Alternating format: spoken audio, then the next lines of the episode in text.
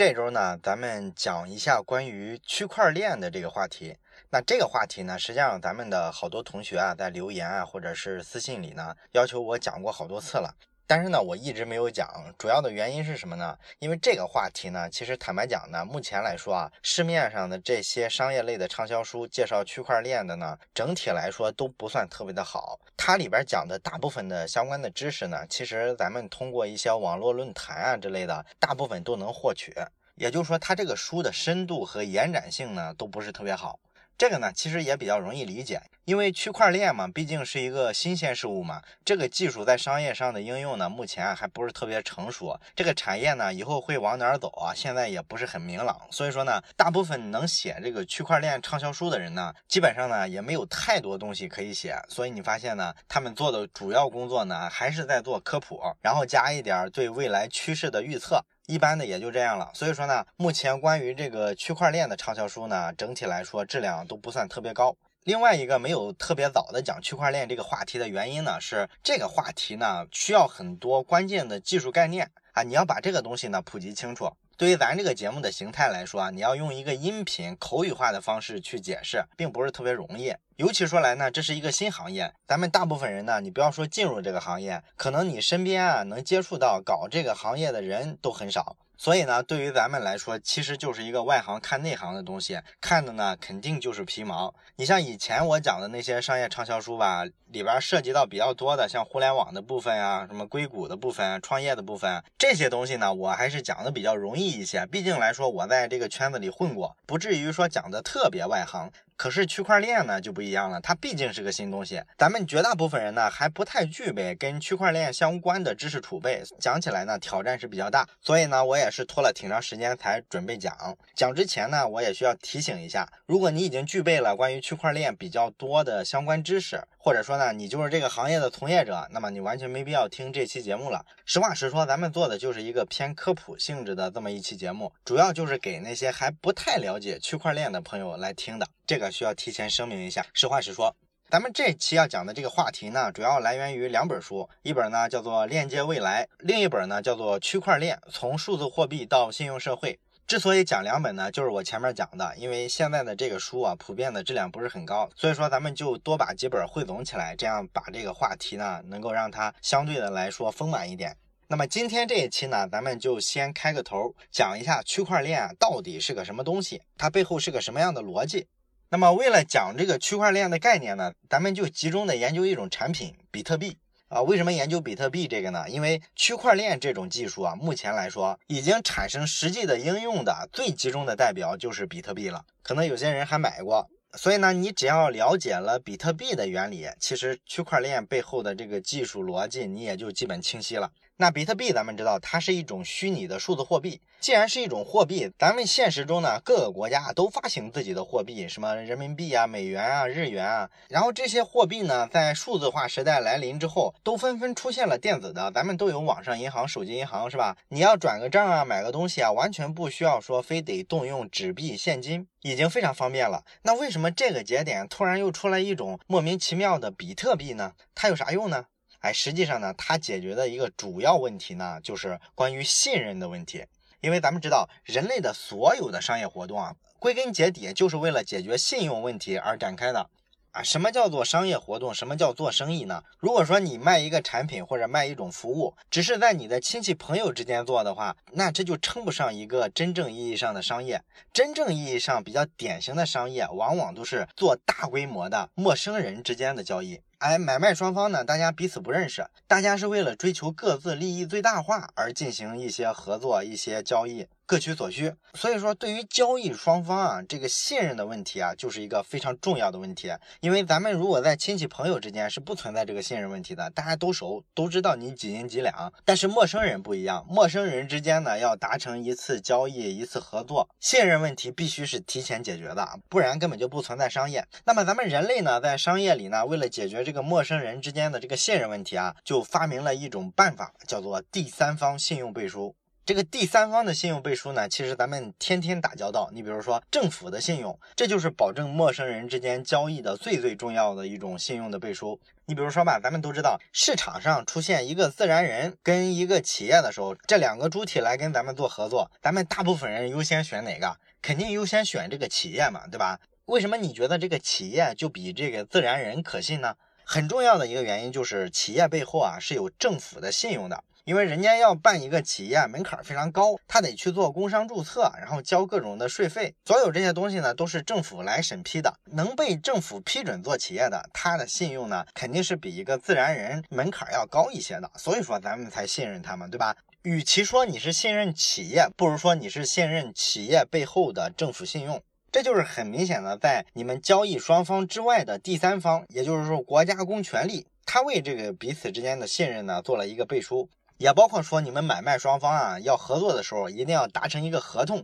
这个合同按什么来定呢？基本上就按什么合同法呀、什么民法通则啊，根据这些法律的原则来进行合作的细节的拟定。合同为啥要按法律的规定来制定呢？这其实也是在挂靠第三方的国家信用。我们的合作范围呢是合法的，是得到政府认可的，所以说彼此之间对这次交易合作的信任呢就可以拉得非常高，就是这么一原理。比这个更典型的，实际上就是货币了。货币背后就是更明显的国家权力的背书了，对吧？这个咱们都清楚，所以说大家才去用人民币啊、用美元啊来做生意。所以说，在商业世界啊，第三方信用背书的方式呢是非常普遍的存在。不过呢，这个第三方的信用背书呢，有一个问题是什么呢？就是它其实成本还是蛮高的。你想想，买卖双方啊，经常为了交易的完成，要找一些什么中介的机构啊，比如说会计师事务所呀、律师事务所啊、银行，包括政府的什么公证处，到媒体上去发公告等等等等。都是为了解决彼此之间的信任问题，把你们双方之间的合作通知到第三方，让他们来确定你们双方是真的合作了。然后，如果谁没有按合作的要求啊履约，那么这就是违规的。于是呢，我再去找第三方，然后去惩罚你，比如说法院。所以咱们看，本来啊，你买卖双方啊，一个有需求，一个有供给，啊，一对接就完了。但现实的商业世界呢，是为为了解决这个陌生人之间的信任问题啊，你们要找一大堆第三方，经常呢就是绕了非常大一个圈子，花了好多时间、好多精力，结果呢就是把一件非常简单的事儿整得挺复杂了。但是呢，你又没有更好的替代方案，因为这个信任的问题啊，确实非常根本。你要是不找第三方呢，轻易的信任对方，万一对方骗你一次，你基本上就吃不了兜着走。所以说呢，虽然成本高，很费劲，但是呢，大家还是按这种现行的方式都在进行商业合作。那么你说，两个完全陌生的人或者完全陌生的企业，在没有任何第三方给他们提供信用支持服务的情况下，有没有可能达成一种完全程度的信任呢？哎，比特币这个东西啊，就是在这样一种思考之下诞生的。所以说呢，比特币呢被称为一种去中心化的货币啊，意思呢就是我不需要一个第三方的中心化的机构啊跑过来，哎，就专门承揽这种东西，像什么法院呀、银行啊，我不需要，哎，我就是让大家呢，陌生人之间通过技术上的方案给他解决掉信任的问题。咱们之前啊讲一些跟互联网有关的书的时候啊，经常提这个去中心化的逻辑，因为互联网实际上就是去中心化的嘛。这个去中心化分布式的方式呢，本质来说呢，就是用这种点对点的方式取代原先那种需要一个中心去集中处理的这种方式。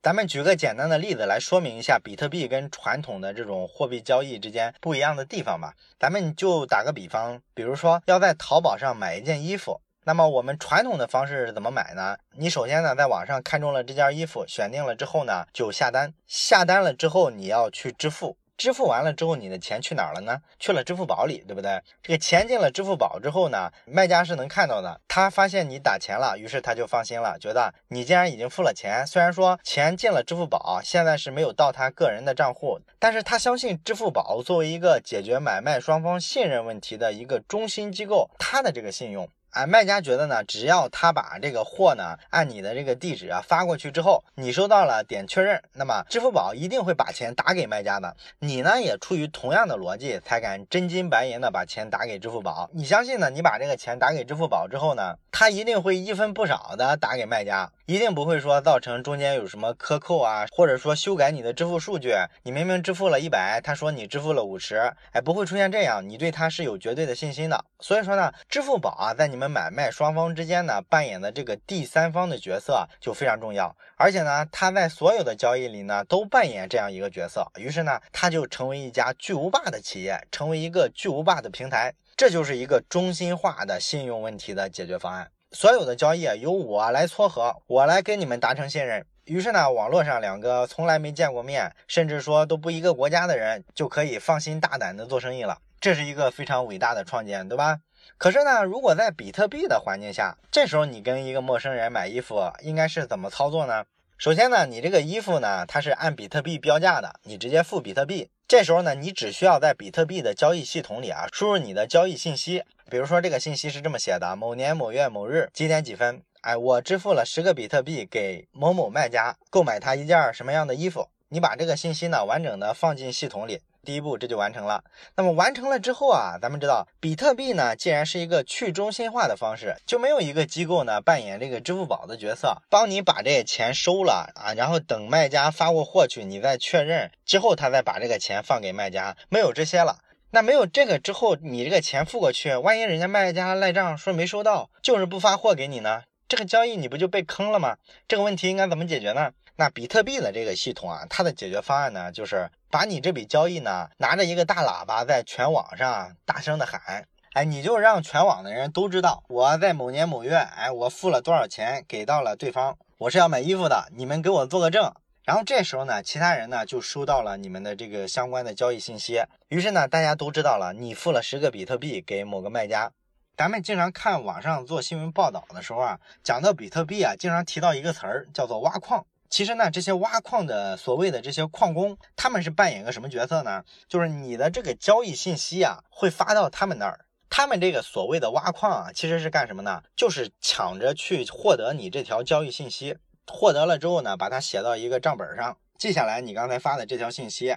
而且呢，这个比特币呢，它有一个加密的算法，一旦说这个矿工收到了之后，把它记录下来，把它写到账本上，就不可撤销了，也不能随意的修改。所以说你付的这个账呢，是没法赖账的，付了多少就是多少，这个完全没有任何争议。然后把你这条信息记录到账本上的这个矿工呢，他在记完了之后呢，就把这条信息呢，在全网上公开。就类似咱们农村收电费的时候，找一大喇叭喊给全村，这就保证了你这个账本上内容的公开性。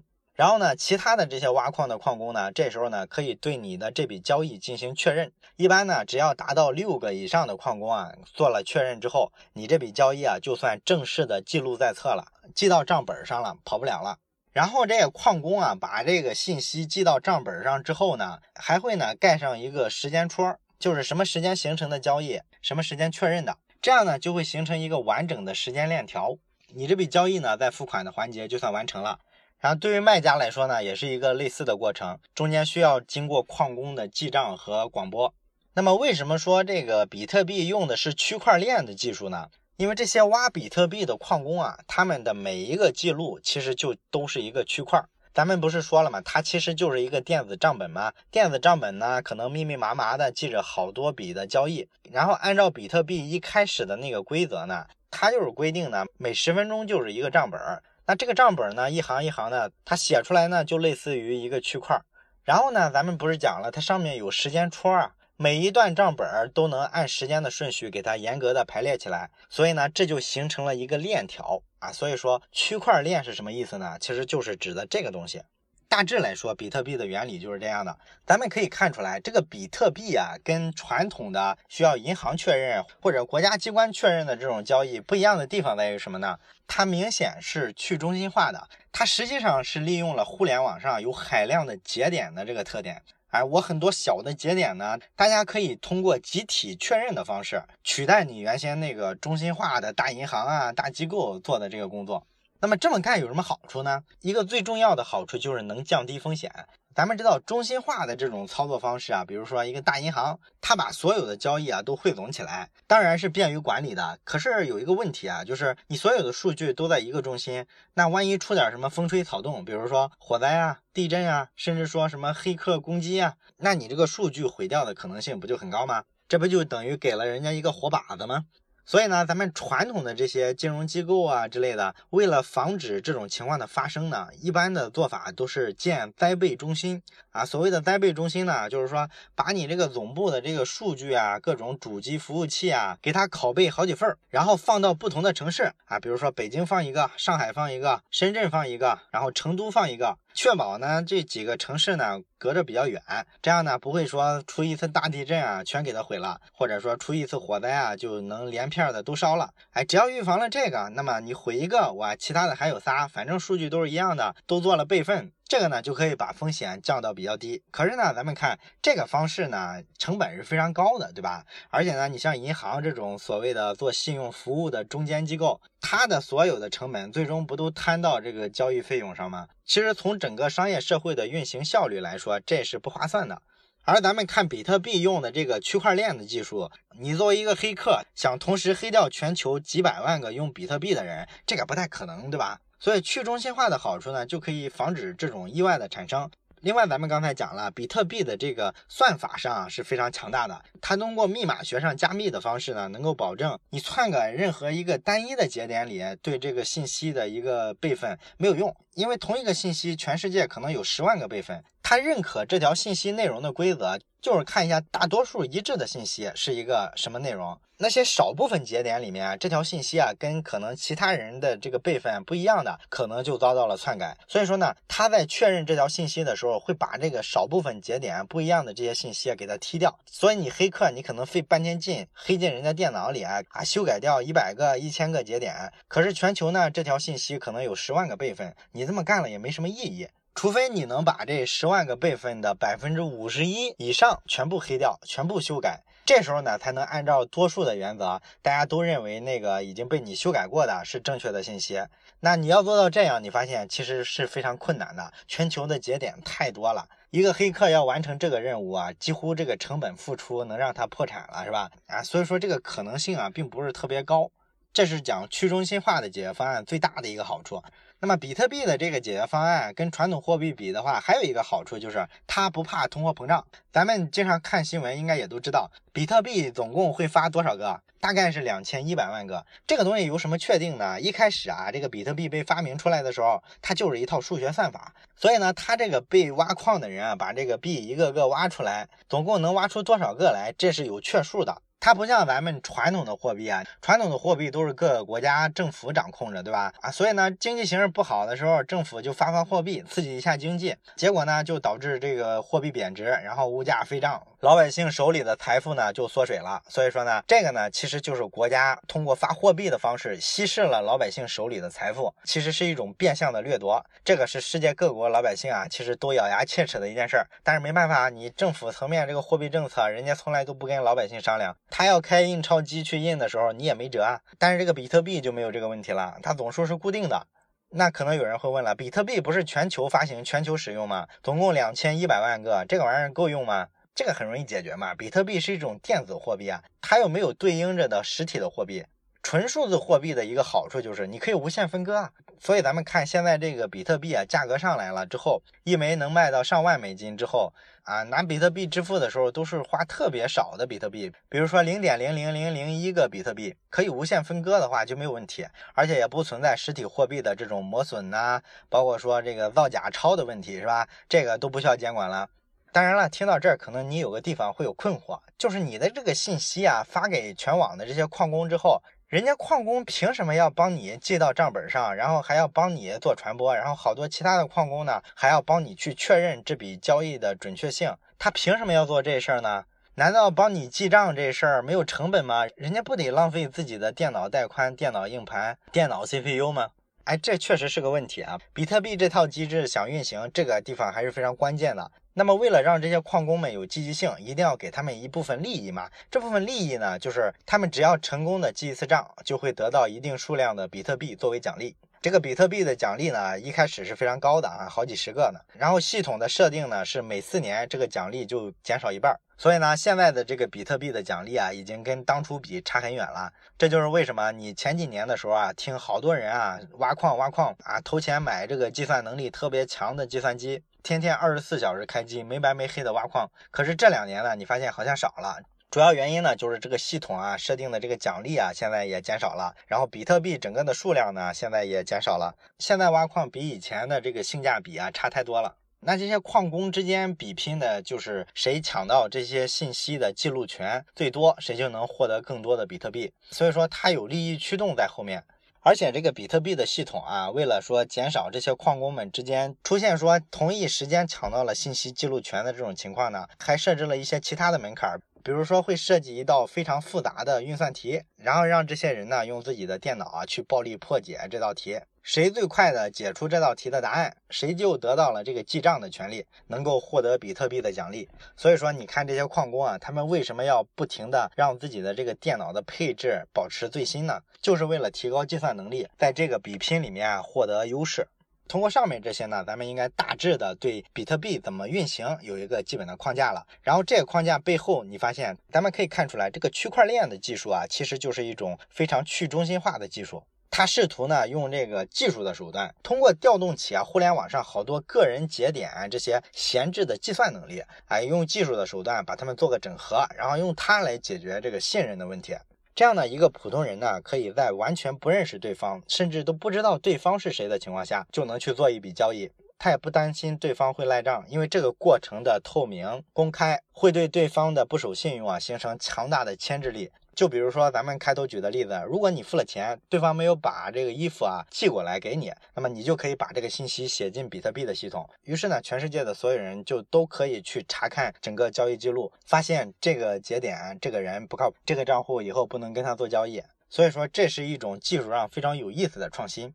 好了，这一期呢，咱们就通过比特币呢，把区块链先简单的画了一个基本的轮廓。下一期的时候呢，咱们再讲一下区块链在这个数字货币之外的其他地方的应用。最后呢，咱们留一个小思考题吧。这个比特币呢，除了咱们今天讲的这些特点，还有一个非常重要的特点，就是它是匿名的。也就是说，比特币上每一个人的账号啊，都是很长的一串字符，那个字符呢是经过加密的，然后你也不需要拿身份证实名注册什么的。那么你想一下，为什么比特币要设计成匿名的？如果你想到什么，欢迎在留言区写下思考。咱们下期再见。如果你想看本期文字稿或和我们一起交流讨论，请关注微信公众号“老马读书”。